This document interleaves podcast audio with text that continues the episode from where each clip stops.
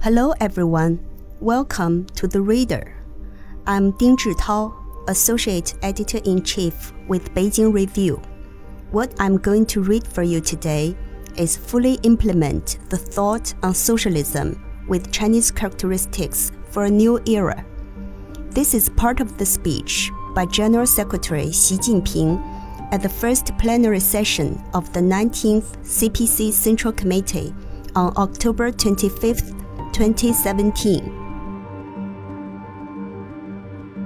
We must ensure that the thought on socialism with Chinese characteristics for a new era and its basic principles are fully implemented so as to raise the level of understanding of Marxism within the whole party.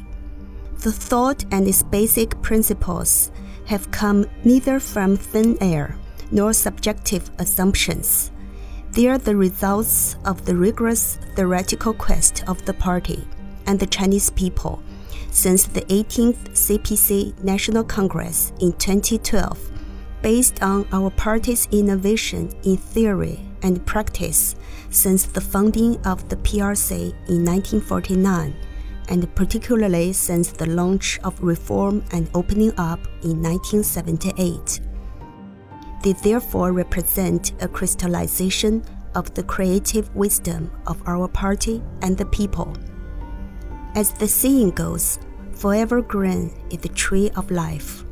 A theory can only find its inspiration in the richness and vibrancy of real life and in the practical need to resolve social problems.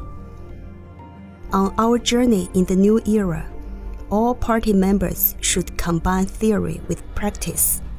That is, linking theoretical study closely with the historic changes in the undertakings of the party and the state.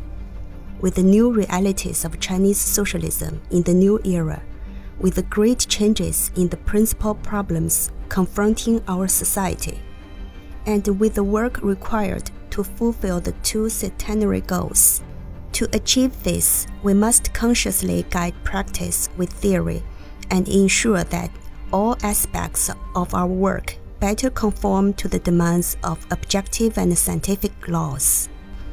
In this way, we will constantly enhance our capacity to uphold and develop Chinese socialism in the new era and turn our party's theories into a powerful force for us to realize the two centenary goals and the Chinese dream of national rejuvenation.